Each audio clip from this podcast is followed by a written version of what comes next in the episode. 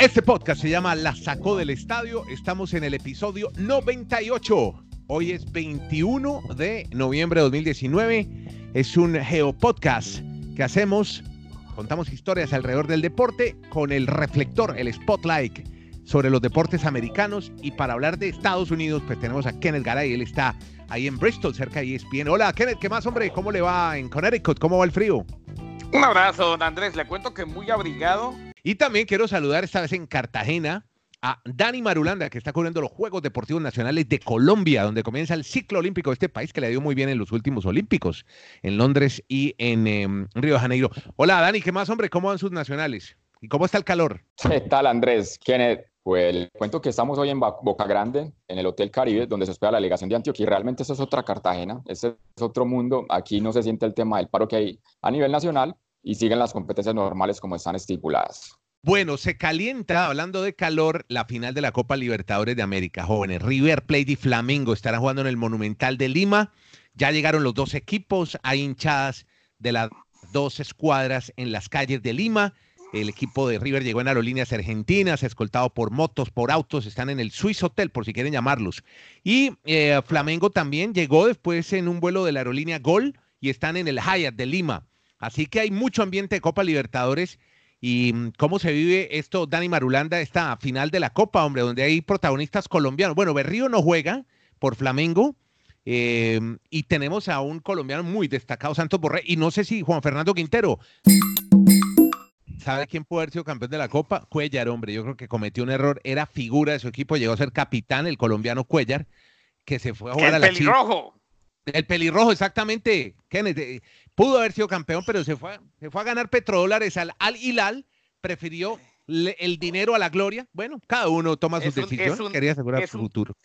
Es un tema espinoso y, para debatir, Dani y Andrés, eh, quizás en otro momento, pero yo no estoy tan en desacuerdo con lo que hizo Cuellar. Al fin y al cabo, la carrera deportiva es muy corta y qué bueno que se termine y tenga réditos en lo económico, porque si la gente dice que no, que la plata es lo de menos, sí, pero cuando termine la carrera futbolista, no, no, yo no estoy diciendo eso. Estaba a puertas de ser campeón de la Copa Libertadores y, seguramente vendrán más oportunidades económicas. Jugador campeón de Copa Libertadores tendrá una mejor oferta económica en futuro. Pero bueno, esto no uno, uno nunca sabe, señor Nieto. Eso es mejor.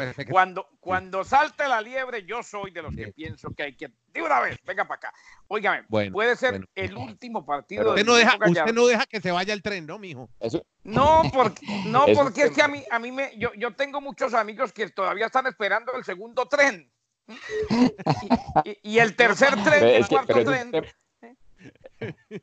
Es un, tema, es un tema de largo y de ancho, o sea, porque él en ese momento sí está ganando el dinero que no iba a lograr en, en Brasil, pero se ha excluido de la selección Colombia, no ha vuelto a ser llamado, unas por otras, está asegurando su futuro, esa, esa es la, la conclusión. ¿Qué problema? Se, se, va, se, va, se, va, a acordar mucho, se va a acordar mucho de la selección Colombia cuando esté disfrutando de su retiro después de los 40 años, pero bueno.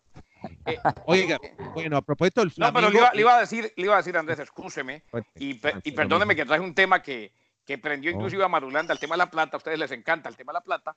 Eh, no, no, no, no, crea, yo no tanto. Yo no tanto. Ay, bueno, ay, nieto. te lo juro.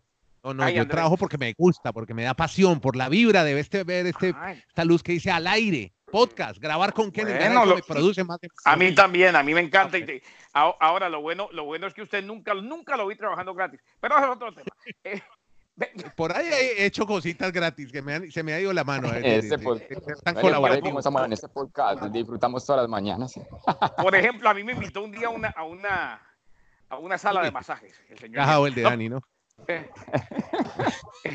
Pero venga, no. Eh, puede ser el último partido del muñeco Marcelo Gallardo como técnico de River. Eh, hay quienes dan por seguro, quienes dan por un hecho ya, que va a ser el nuevo técnico del Barcelona, recordemos, eh, un Valverde que está en la cuerda floja, y un River que jugaría, o una, un Barcelona mejor que se la jugaría de nuevo con un técnico argentino. Ya tuvo una mala experiencia recientemente con el Tata Martino, hoy técnico de México.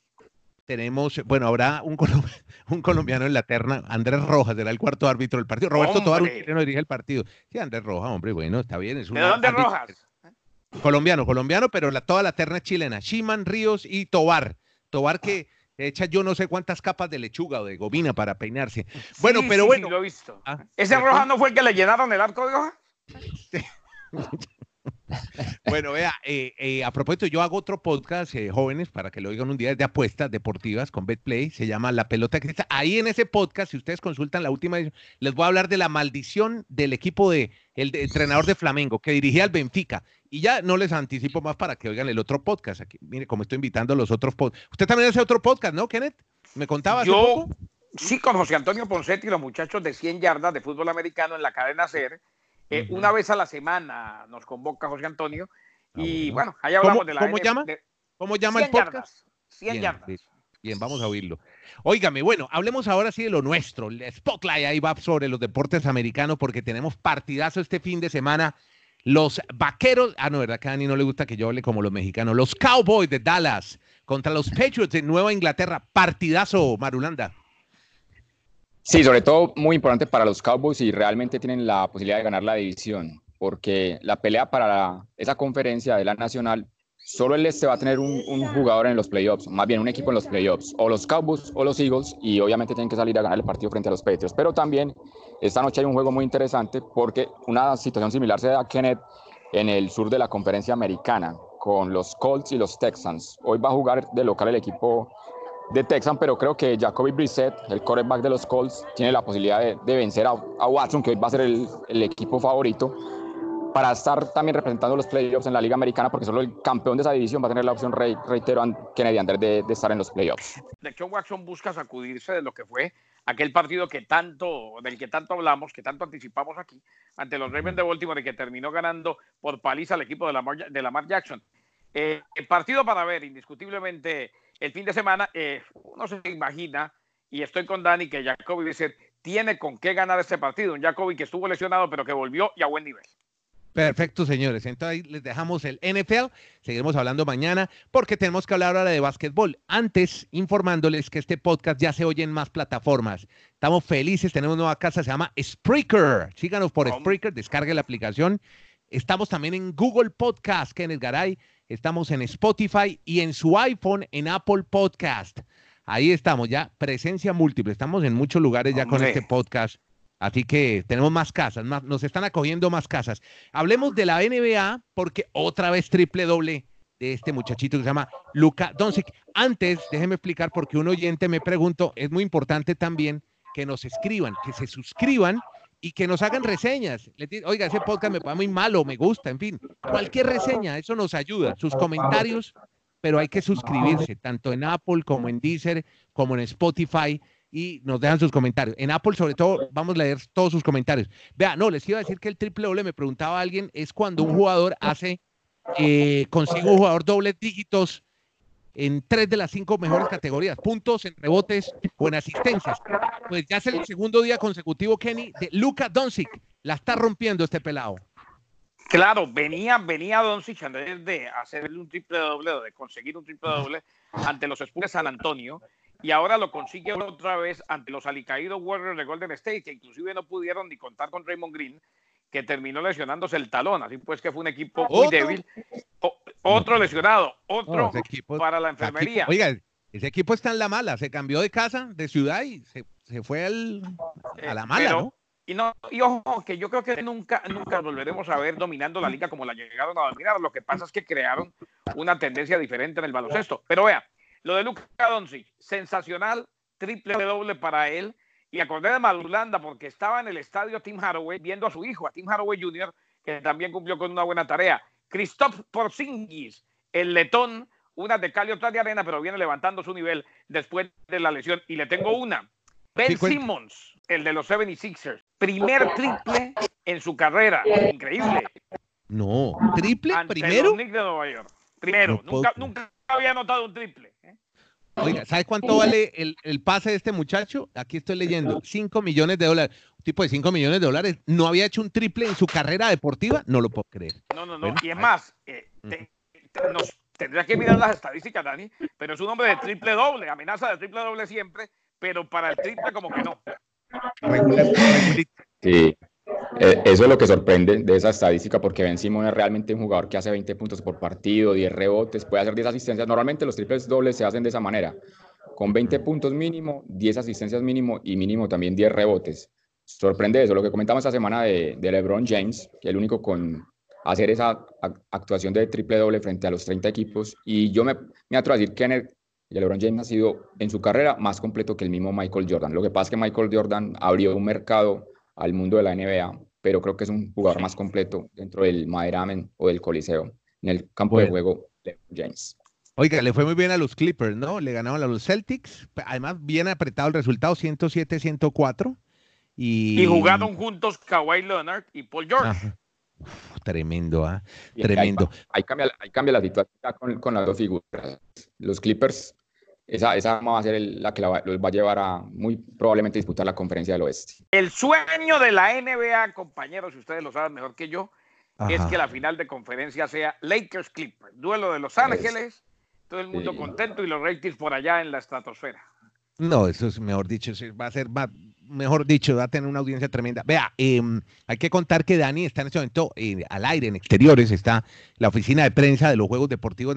¿Qué ha pasado en los nacionales, hombre, de Colombia? ¿Cómo va eso? El comienzo del ciclo olímpico colombiano, Marulanda.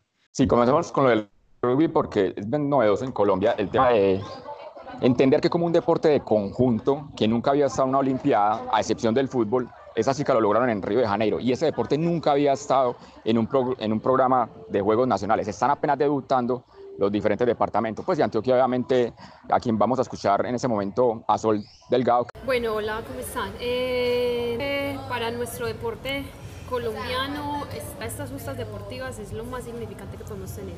Es demasiado importante y yo creo que todas las regiones coincidimos en eso.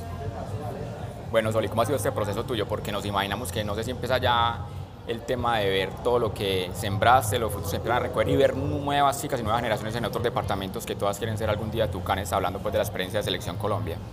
Sí, claro, eh, la verdad me siento muy agradecida pues con Dios, con la vida, con mis compañeras de permitirme haber, haberme permitido vivir todo eso. Y nada, yo sé que para el rugby colombiano vienen cosas muy grandes, que hay niñas súper talentosas, súper jóvenes. Nada, yo estoy muy contenta algún día imagino que iba a poder hacer todo lo que hizo con respecto al rugby, representar el país en todos los eventos del ciclo olímpico y ahora digamos que ya en la última parte de unos Juegos Nacionales con su departamento, con Antioquia. Nada, pues yo creo que todo fue como sorpresa, pero, pero me lo disfruté al máximo. Me he disfrutado estas justas cada segundo, me he disfrutado toda mi vida deportiva cada segundo y eso es lo que agradezco. Bueno, y terminamos hablando de precisamente las chicas del futuro. ¿Qué mensaje o la gente, las chicas que quieran ingresar al rugby en Colombia, ustedes por dónde lo enfocaría? ¿De, qué encuentran en el rugby de Colombia? Bueno, yo creo que primero es darnos, cuenta que, es darnos cuenta que todas podemos acceder, que meternos en el cuento vale la pena, que todas las chicas que han creído en ellas, en su región, se han capacitado, se han esforzado y, y han creído en los procesos de selección Colombia están, ¿cierto? Y segundo es nada, representarnos a nosotros como mujeres y como mujeres de nuestro país, colombianas aguerridas, fuertes. Eh, el rugby cada vez ha tomado más fuerza y esa es la puerta por la que todas tenemos que entrar. Interesante, bien, Sol, ¿no? Bien querida, ¿no? buena, onda, buena onda ella. Conocimos a Sol en los Panamericanos de Toronto. Estas niñas ah. son geniales, estas niñas son maravillosas. Qué bueno, hombre. Vea, ¿y cómo le fue con el gimnasta, hombre? Con, con el viejo Josimar.